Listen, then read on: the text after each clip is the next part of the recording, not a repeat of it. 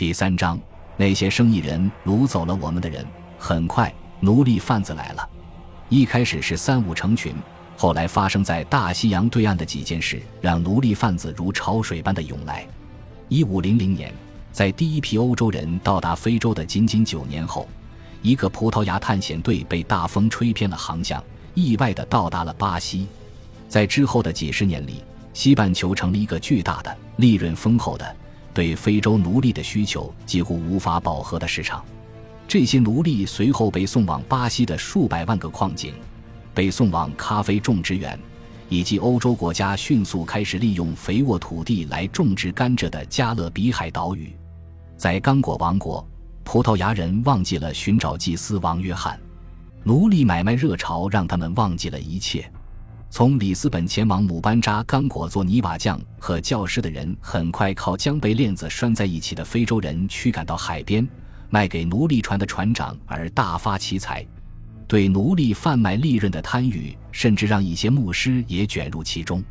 他们放弃了传教，娶黑皮肤的非洲女人做妾，并蓄养奴隶，将他们的弟子和信徒贩卖为奴隶。不过，这些违背了职业道德的牧师，倒是在某些方面坚持了他们的信仰。在宗教改革之后，他们竭力不让自己手中的任何一个人或落入新教徒之手。其中的一个牧师说，在天主教堂接受洗礼的人，被卖给接受敌对信仰的人，显然是不对的。在刚果和河口南岸，靠近迪奥戈康树立石柱的一个村子，成了贩卖奴隶的港口。到16世纪30年代。每年有五千多名奴隶被赶上船，送到大西洋对岸。到了十七世纪，刚果王国每年总共出口了一万五千名奴隶。奴隶贩子对自己的战利品做了详细的记录，保存下来的这一地区的一个存货清单里列出了六十八头奴隶。清单里详细载明了这些奴隶的姓名、身体缺陷、现金价值。这个清单最上面是男性。因为男性往往最值钱，最下面是小孩子，姓名不详，因为他快要死了，无法说话。不值钱的男性，一个名叫卡利波的小女孩不值钱，因为快死了；一个名叫坎图比的小女孩不值钱，因为她快死了。很多从这条大河的河口运往美洲的奴隶就来自刚果本地，还有很多奴隶是非洲的奴隶贩子深入非洲内陆七百多英里抓来的。还有的是从当地酋长或首领那里买来的，这些奴隶脖子上带着木轭，被驱赶着前往海边。一路上，他们很少能吃饱肚子，因为一般都是在干旱季节赶路，所以他们只能喝路边的死水。不久，通往奴隶交易港口的小路上到处是森森白骨，奴隶们被洗净。穿上油用过的破烂的粗麻布货物包装材料做成的衣服，用链子拴在一起，被关进蒸汽船的货舱里。这一地区的大部分奴隶就这样被送到巴西。巴西是距离这里最近的新世界的一部分。然而，从17世纪初开始，逐渐增长的需求又使很多船长航行更远的路程，将奴隶送往英国在北美的殖民地。被送往北美南部的棉花和烟草种植园劳作的奴隶中，大约四分之一来自大西洋对岸的非洲赤道地区，包括刚果王国。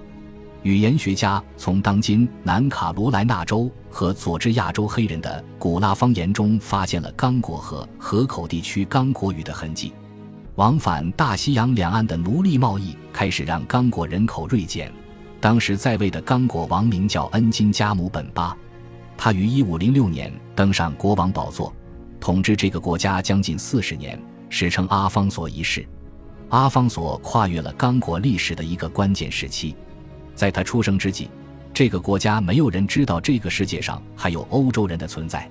在他去世的时候，整个王国都处在欧洲人掀起的奴隶买卖热潮的威胁之下。他是一个非常了解自己悲惨处境的人。他在历史上留下了鲜明的印记。大约三百年之后，一个传教士说：“刚果本地人知道三个国王的名字。当时在位的国王，前任国王阿方索。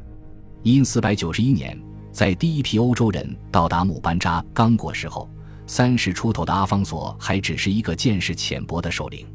皈依基督教之后，他开始使用阿方索这个名字，并任用了一些葡萄牙人作为顾问。在姆班扎刚果，他向葡萄牙牧师学习知识达十年之久。一位葡萄牙牧师在写给葡萄牙国王的信中说：“在基督教先知、主耶稣福音、圣徒的生活，所有与圣母教会相关的所有知识方面。”阿方索知道的比我们还多，陛下若见到他，准会大吃一惊。他谈吐不凡，言语自信，总让我想到圣灵在借他之口发声。陛下除了学习，他什么也不做。多少次他深夜读书，不知不觉地趴在书本上睡着；多少次他因为宣讲救世主而忘记了进食饮水。很难说的是。这些赞誉之词中有多少是这位牧师想借以打动那位葡萄牙国王？有多少是阿方所想借以打动这位牧师的？用接下来这个时代的话说，国王阿方索一世是一个现代化改革家，他迫切地想获得欧洲的知识、武器、商品，以便巩固自己的统治，防备白人带来的不安定因素。例如，注意到葡萄牙人对铜的需求之后。他就用铜向欧洲人换取能够帮助他换来偏远省份臣服于他的欧洲产品。阿方索是一个极具智慧的人，那个时代的他经常去做一些困难程度和我们这个时代相仿的事情，有选择地进行现代化改革。他痴迷于教会、文字、欧洲医药、木工技术、石匠技术和其他葡萄牙工匠技术，但是。当里斯本的葡萄牙国王派出一名全权公使劝他采用葡萄牙的法律制度和宫廷礼仪的时候，阿方索却不为所动。他想方设法不让探矿机构进入国境，他担心如果欧洲人发现了他们渴望的金银之后，就会完全控制他的国土。因为在接下来的几百年里，我们对这块非洲土地的所有认知几乎都来自那些白人征服者。所以，国王阿方索一世为我们提供了极为罕见和宝贵的东西——来自非洲的声音。实际上，他的声音是二十世纪之前我们能够听到的为数很少的来自非洲中部的声音之一。他用流利的葡萄牙语口述了数量庞大的一系列信件，并将其发给先后两任葡萄牙国王。这是到目前为止所知的第一批由非洲黑人用欧洲语言完成的文件。在幸存下来的几十封信件上，还能看到在阿方索签名上方具有王室特点的带有花纹的双下划线。这些信件采用的是一个君主对另一个君主的官方语气。信件的开篇往往是至高智能的君主陛下及兄长台见。但是，我们从字里行间看到的不仅仅是一个君主在说话。还能看到一个有血有肉的普通人对于大量的本国人以史无前例的速度被带上奴隶船运走的惊骇。阿方索并不是废奴主义者，和当时及后来的大多数非洲统治者一样，他也需养奴隶。他至少有一次将自己的一些奴隶当作礼物送给那位在里斯本执掌皇位的兄长，同时送去的还有一些豹皮、鹦鹉、铜怀饰。不过，在阿方索看来，这一传统的国王之间的礼物交换完全不同于将数万自由子民带上铁链送往大洋彼岸。在一五二六年写给葡萄牙国王若昂三世的信中，他这样说：“那些奴隶贩子每天都要掳走我们的臣民，这个国家的孩子、王公贵族子弟，甚至王室的人，这种恶行和堕落猖獗无度，全国人口剧减，除了做弥撒用的酒类和面粉。”我们国家只需要牧师、教师，不需要商品。我们诚挚希望这个国家不要成为买卖和运输奴隶的地方。